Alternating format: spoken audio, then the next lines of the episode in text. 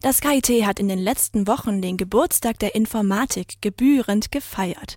Und auch wir hier von Radio KIT wollen es uns nicht nehmen lassen, einmal zurück in die Anfänge der Informatik am KIT zu schauen. Meine Kollegin Judith Böseke spricht die Informatik in ihrem Porträt einfach mal als Person an. Und natürlich darf da das Geburtstagsständchen zu Beginn nicht fehlen. Happy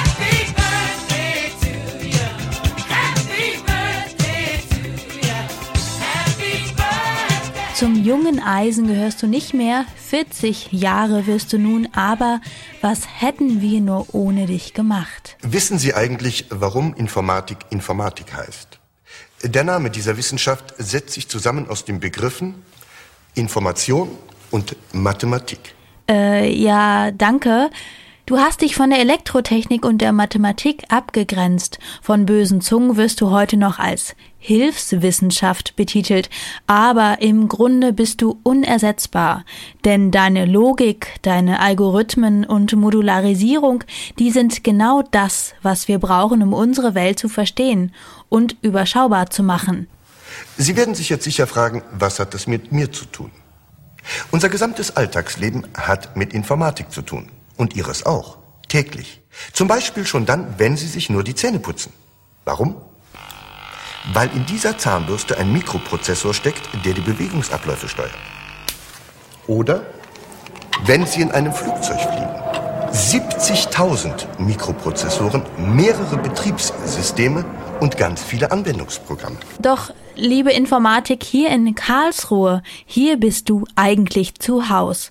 Als Pionier wurdest du hier erstmals als Studiengang angeboten, am 1.10.72, damals noch in der Universität Karlsruhe und hier am 2. August 1984 ging die erste E-Mail auf einen deutschen Mail-Server ein. You have received an email. Findige Informatiker von der Universität hatten das Monopol der Post umschifft und eine Verbindung zum Netz hergestellt.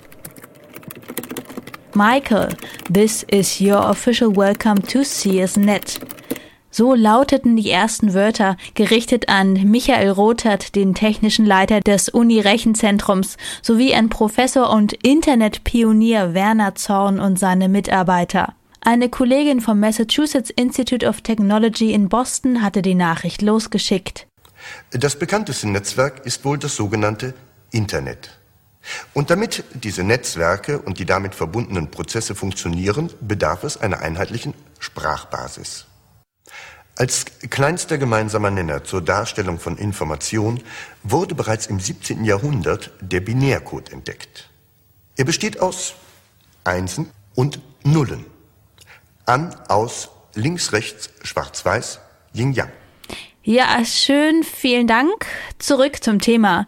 Damals allerdings war noch etwas Geduld gefragt bei der Kommunikation übers Netz. Vorher musste man sich telefonisch einwählen und wegen fehlender Standleitungen hat die Übertragung nicht wie heute nur ein paar Sekunden gedauert. Mails wurden gesammelt, ähnlich wie bei der Post. Eine Mail aus den USA konnte so schon mal eine halbe Stunde oder sogar noch länger brauchen. Damals wurden die Bytes sogar noch einzeln gezählt und abgerechnet. Unvorstellbar. Sie sehen also, wie enorm wichtig der Umgang mit Informatik geworden ist.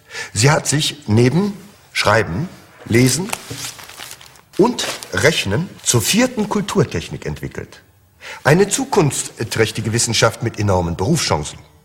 Und wenn man bedenkt, dass die Anzahl der Mikroprozessoren auf diesem Planeten die Anzahl der darauf lebenden Menschen bereits um das Dreifache überschritten hat, dann ist wohl klar, dass es da noch viel zu tun und noch viel mehr zu entdecken gibt. Wunderbar, vielen Dank.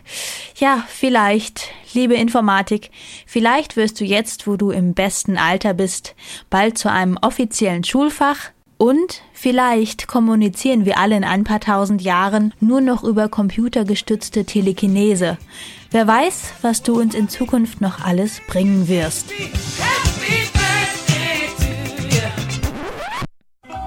Ich verabschiede mich an dieser Stelle und sage auf Wiedersehen. Seien Sie auch nächstes Mal wieder dabei, wenn es hier heißt Quantencomputer. Was gilt es dabei zu beachten?